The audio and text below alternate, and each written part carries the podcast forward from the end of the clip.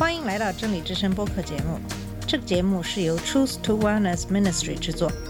在这个节目里，我们要从一个不一样的角度向你介绍圣经和基督，带你走进一个属灵的世界。我们的节目在每个星期二、四、六更新，欢迎你的收听和关注。all the colors of the rainbow. 你好，我是马军。在上两期节目里，主要是给大家介绍了对基督道成肉身这个大事件的一些争论。争论的核心，也就是基督是神还是人的问题，就是承认他的神性还是人性。在罗马帝国早期的四次公会议上，把这个问题之间澄清：耶稣基督同时具有神性和人性，这两个属性又完美的统一起来。四次公会的信经也对此做了详尽的阐述。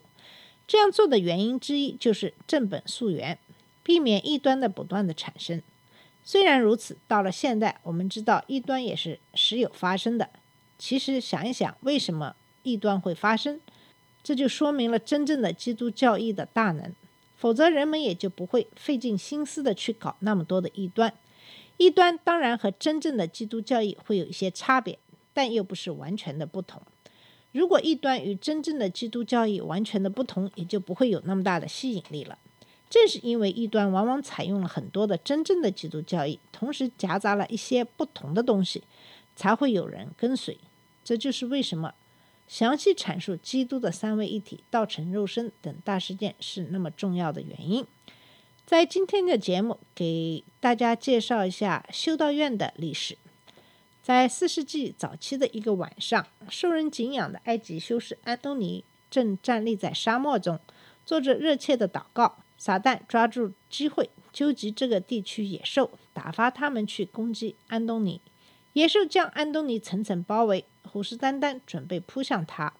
他大胆地看着他们，对他们说：“如果你们从主那里获得战胜我的全能，那就过来吧，不要耽误，因为我为你们准备好了。”如果你们准备好了受撒旦的命令而来，那么回到你们来的地方，不要逗留，因为我是征服者耶稣的仆人。这位圣徒说话中一提到基督的名字，撒旦立刻逃走，就像麻雀遇到了鹰。这是构成各种理想的素材。这段话出自阿塔内修的《圣安东尼传》，但是其伟大的意象则可能来自于第四世纪成千上万名称义的布道家。模范基督徒不再是被拖到罗马竞技场上，在野兽面前勇敢的主教，他现在是孤独的隐士，在被人遗弃的埃及及旷野抵抗魔鬼。这种场景包含的寓意，像在盗窃城里好莱坞西部枪战片一样清楚：一方是撒旦，一方是基督，他们为一个人的灵魂而战。现代人不知道如何看待僧侣，大多数人的感受都和爱德华基本一样。爱德华基本藐视那种受到无知、冷酷、迷信的天才驱使，不愉快地放逐于社会生活之外的人。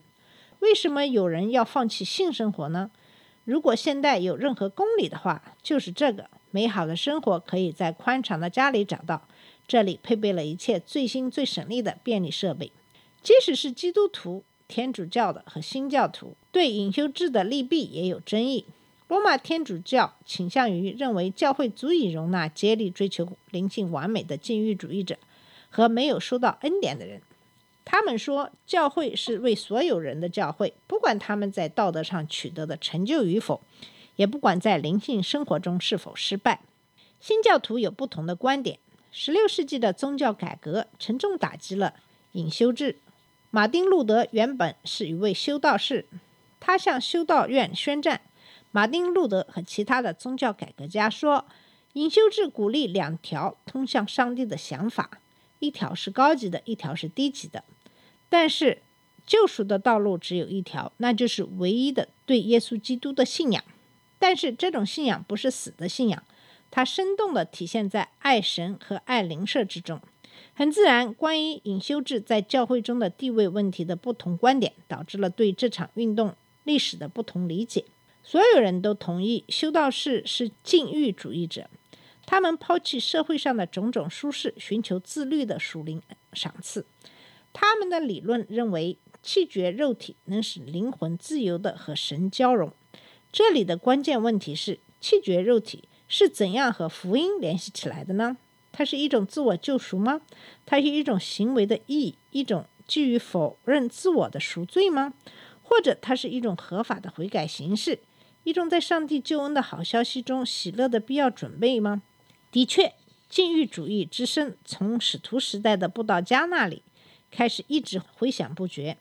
施洗的约翰就是一位禁欲者，他漫游在约旦荒野，穿着粗布衣服，发出悔改的呼喊。耶稣自己至少督促过一位年轻人：如果想得到永生，就弃绝一切他的财物。使徒保罗认为情欲和圣灵相争，圣灵和情欲相争，这两个是彼此相敌的。这是加拉太书五章十七节的经文。使徒时代后不久，道德上有高低分别的思想出现了。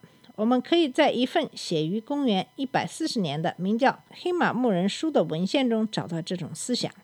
这本书中说，新约教导对所有人都有约束力的性、望、爱的戒律。但是，他也给那些渴望超乎普通基督徒的人提供了建议。不久，一些基督徒唱起了赞美、自我否定，特别是独身、放弃婚姻的圣歌。一旦引入这种忏悔的做法，鼓励特殊美德的行为作为消除罪恶的手段。因此，特土良、奥利金和西普里安以及其他宗教领袖支持高层次的圣洁的思想。在君士坦丁归信之前。许多信徒起初虽然没有脱离城市中的市井生活，但他们发誓要禁欲。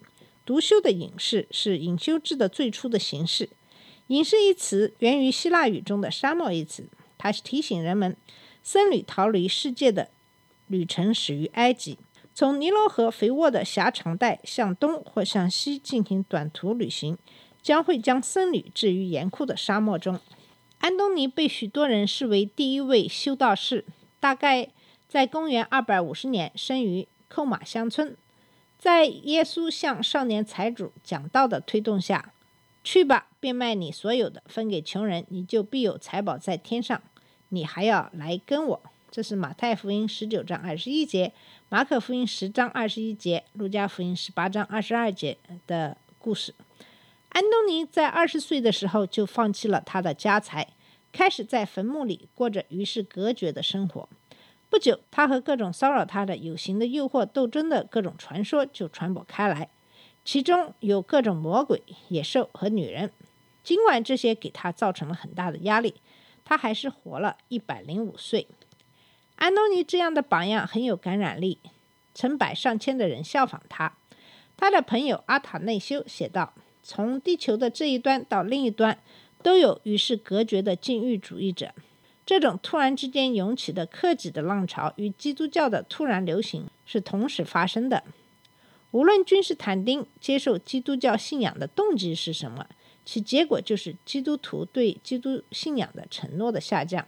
被戴克里先迫害致死的坚定的信徒被大批半归信的异教徒所取代。基督徒曾经为真理而牺牲生命。现在，他们为了得到教会的赏赐而互相厮杀。纳西扬的格列高利抱怨说：“做恶事而不是有道德的人谋取了高位。主教教职不是靠德性高低，而是由权力大小来决定。因此，隐士通常逃避的并不是这个世界，而是教会中的城市。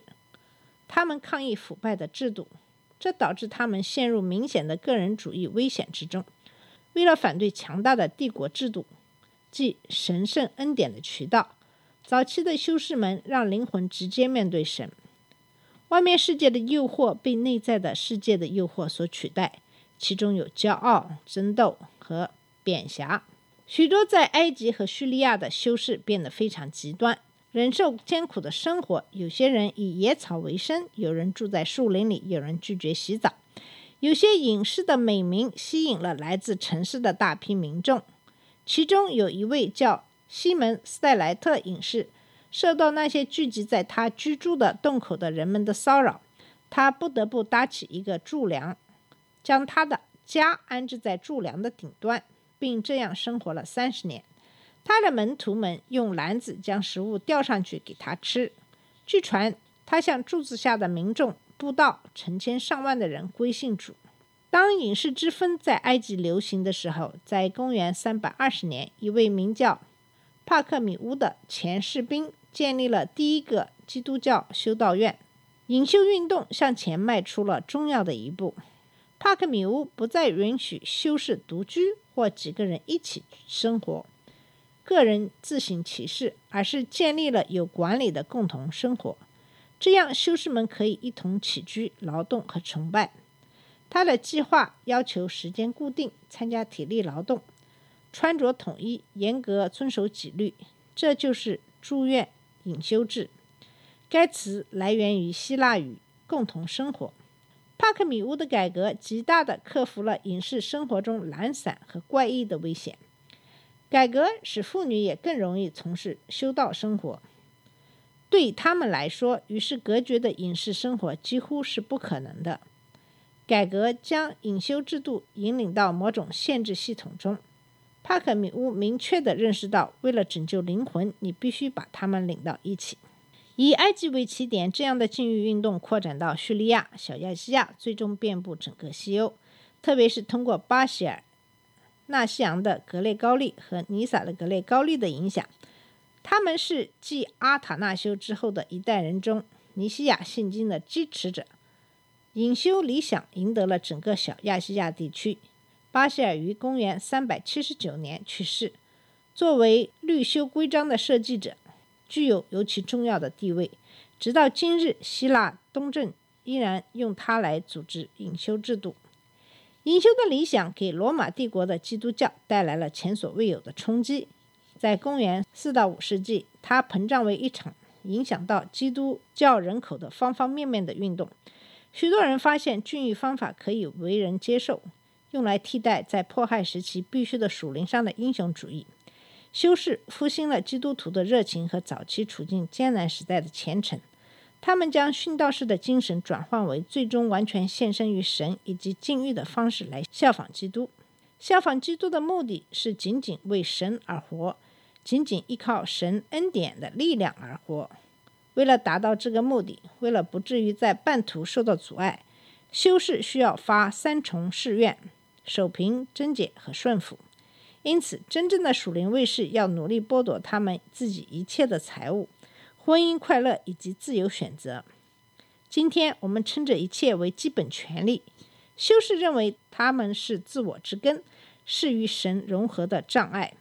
一旦早期的过度做法平息下来，隐士们开始按照稳定和适于居住的会归生活的时候，修道院开始承担起许多对教会和世界有巨大利益的服务。在第五和第六世纪，实际上每个教会领袖都要么自己就是一位修士，要么与隐修制有密切的联系。修道院中的单人小室成为书房，修道士则变成了学者。好了。我们今天的节目就先到这里。在今天的节目里，主要是给大家介绍了修道制的一些有关的信息。嗯，在下次节目里继续给你讲述这个话题。谢谢你的收听，下次节目再见。这里是真理之声播客节目。真理之声是 Truth to Wellness Ministry 旗下的一个节目，由 Truth to Wellness Ministry 制作和播出。如果你有什么想跟我们分享，请给我们发电子邮件，我们的邮箱地址是 truth to wellness at gmail dot com。你也可以直接去我们的网站 www dot truth to wellness dot com 浏览更多的信息。下次节目再见。All the colors of the rain